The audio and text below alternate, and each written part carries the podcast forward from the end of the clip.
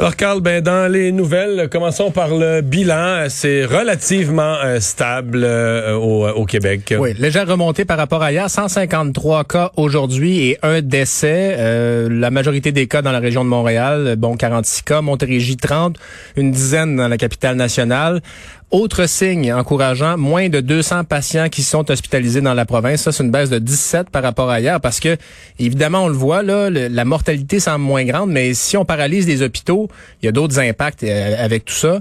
Les hospitalisations sont en baisse. En, bas de 200 hospitalisations, ça fait vraiment longtemps qu'on est qu'on a vu ça. Oui, oui, oui. Vraiment longtemps. Oui, et donc euh, un total jusqu'à maintenant de 7722 cas de variants selon les derniers chiffres de l'INSPQ. Et quand on se compare, l'Ontario, c'est pas toujours simple. 384 nouveaux cas aujourd'hui et 12 décès liés à la COVID-19. Euh, après euh, l'Europe, euh, Justin Trudeau, son voyage en Europe, Justin Trudeau a le devoir de se mettre en quarantaine. Remarque que certains trouvent qu'il a eu son résultat de test très très vite pour quitter la, la, partie de la quarantaine qui doit se faire à l'hôtel. Ça n'a pas été long et il n'a pas eu à manger les petits lunchs pas très bons dans les hôtels autorisés par le gouvernement fédéral. J'ai quelqu'un dans ma famille proche qui a dû faire ça et disons qu'il n'y a pas beaucoup de légumes. Ben, Justin Trudeau lui pourra retrouver une alimentation meilleure rapidement.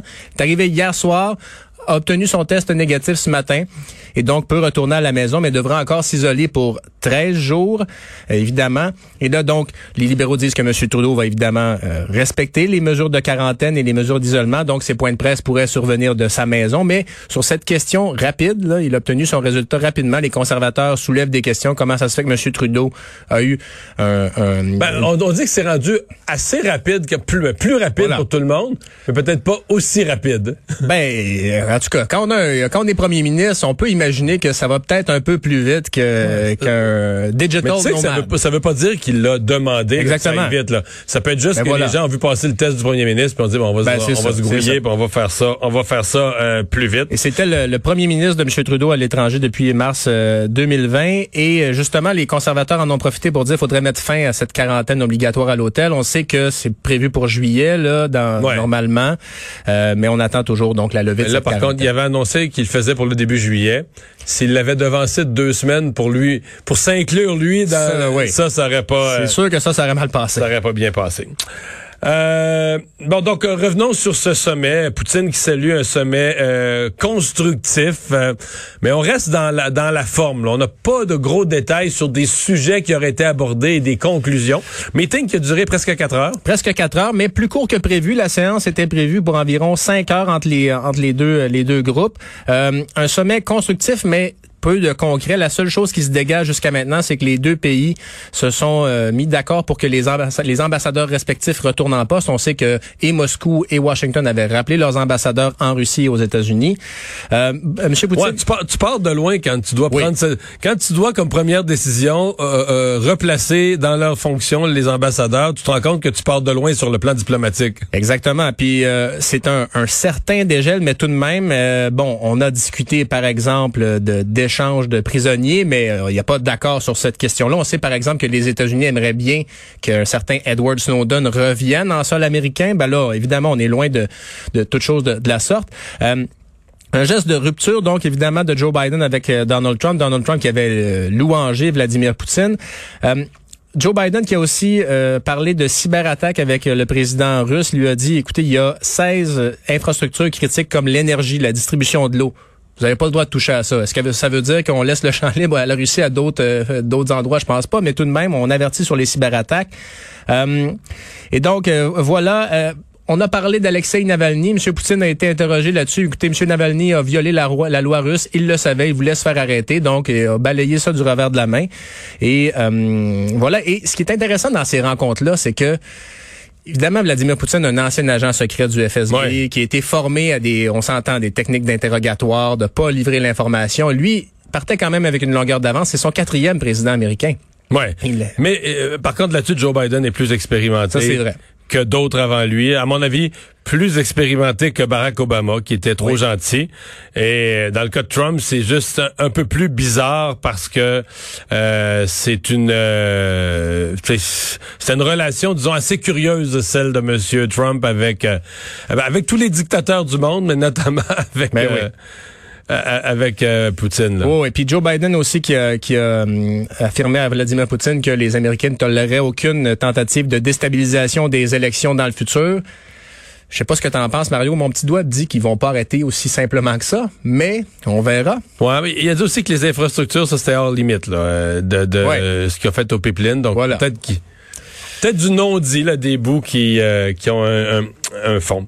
Euh, levé du euh, couvre-feu, euh, arrêt du port du masque à l'extérieur, euh, ce sont des éléments qui commencent à marquer le déconfinement en France. Et ça arrive une dizaine, de jours plus tôt que prévu. On avait prévu ces mesures, la levée de ces mesures pour le 30 juin, mais à la lumière de l'amélioration de la situation en France, à partir du 20 juin, les Français vont pouvoir sortir sans restriction.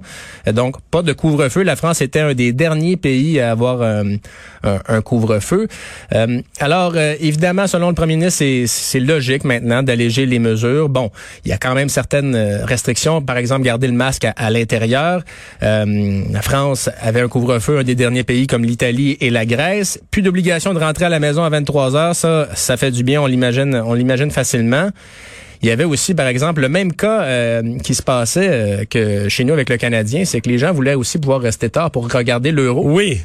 Alors comme quoi, hein, euh, on a beau changer de pays, parfois les les euh, non mais partout les sports professionnels, ben on a beau rire de, de, on a beau rire de notre propre relation avec le Canadien, on est euh, en phase avec l'humanité. Ah, absolument, absolument. Et c'est ça. Et on peut imaginer. Et les partisans de foot sont parfois très très ben, enjoués et très peuvent être très agressifs parfois. Au moins autant, sinon plus que ce qu'on voit avec le hockey. C'est c'est dit avec une très grande très grande politesse, Mario. Les Européens. Mais non, mais il y a eu Oh, il y a eu des morts dans des non, Non, c'est ça. Il y a, des, des, tu veux pas, tu veux pas t'ostiner avec des partisans de football trop fâchés, ça c'est bien clair. Et il y a euh, plus de 30 millions de personnes qui ont reçu une première dose de vaccin en France. On vise 35 millions, 40 millions de personnes euh, vaccinées pour une première dose à la fin août. Et donc voilà. Mais lever des mesures le 20 juin. Ben, on est bien content pour les Français. Euh, la compagnie de croisière Royal Caribbean qui retarde une croisière après avoir découvert plusieurs cas de COVID. C'est la même compagnie qui en avait eu deux où on disait la semaine passée, ben c'est pas grave, la, situation est quand même sous contrôle. Et euh, c'est fascinant de voir les croisières qui reprennent. Donc le croisiériste Royal Caribbean qui a dû retarder de près d'un mois le voyage inaugural de son nouveau paquebot, le Odyssey of the Seas. Le navire devait embarquer ses premiers passagers en Floride le 3 juillet. Là, on repousse ça au 31 juillet parce qu'il y avait euh, huit cas de COVID confirmés, parmi les 1400 employés de l'équipage. Euh, des cas qui ont été détectés après la vaccination, avant que le vaccin ne devienne pleinement efficace. Donc, l'équipage est en quarantaine pour 14 jours. Il y avait un voyage de test prévu fin juin qui a été repoussé. Et euh, il y a un autre bateau aussi, le Celebrity Millennium. Là, il y a eu deux cas de COVID-19 à bord. C'est un bateau qui a euh, qui a parti de l'île de Saint-Martin le 5 juin. Il devait aussi se rendre aux États-Unis, mais c'est, c'est, pas fait encore parce qu'évidemment, il y a des cas de, de COVID-19. Donc, euh, le CDC aux États-Unis avait comme exigence qu'il y ait des voyages tests pour relancer la saison des croyants. Donc, on commence à être, on commence à être là-dedans. Mais, euh, c'est une industrie qui, comment dire, euh, c'est parce que c'est ça peut là les, premiers endroits touristiques où on a commencé à avoir des problèmes, c'est les bateaux de croisière et alors c'est une industrie qui doit recommencer avec beaucoup beaucoup beaucoup de prudence. Euh, mais tu vois il y a de l'intérêt des passagers par oui. Parce que quand euh, les compagnies ont commencé, quand le CDC a mis ces, ces lignes-là en place... Il y avait tout de suite des gens qui achetaient les places. Il y avait, il y avait euh, une compagnie qui avait lancé un appel à tous pour avoir, euh, je me rappelle pas, là, mais 20 000 passagers, quelque chose comme ça. Puis il y avait 200 000 personnes ah qui oui, volontaires. Donc ils auront les volontaires, ça c'est pas un problème. Mais par contre, faut évidemment être capable d'intervenir rapidement. Puis on, on, a parlé à des Québécois durant la pandémie qui ont passé plusieurs jours dans une petite cabine, pas de hublot. Le temps peut être long. La journée des, du déménagement, le 1er juillet, euh, qui risque d'être compliqué. Je ne sais pas ce que tu feras le 1er juillet, Mario, mais quand je ne me je déménage pas. Ben, ben, pareil, on est dans le même groupe et euh, on pourra euh, célébrer ça chacun de notre côté. Mais je l'ai fait plusieurs fois quand, quand ben, j'étais étudiant, puis un peu après, chaque 1er juillet. Et, et moi aussi, chaque fois en me jurant que c'était la dernière fois que je le faisais moi-même. Là, la prochaine fois, c'est vrai, j'embaucherai des déménageurs, mais ce sera très difficile cette année. On sait que la pandémie a compliqué le travail. Il y a deux semaines du 1er juillet, les compagnies de déménagement euh, affichent complet. Chez Location Jean Légaré, il n'y a plus de camions. C'est tout réservé depuis la fin avril. Au clan Panton, écoutez, il n'y a plus rien de disponible à Montréal depuis le mois de février. À octobre, c'est depuis le mois de Québec.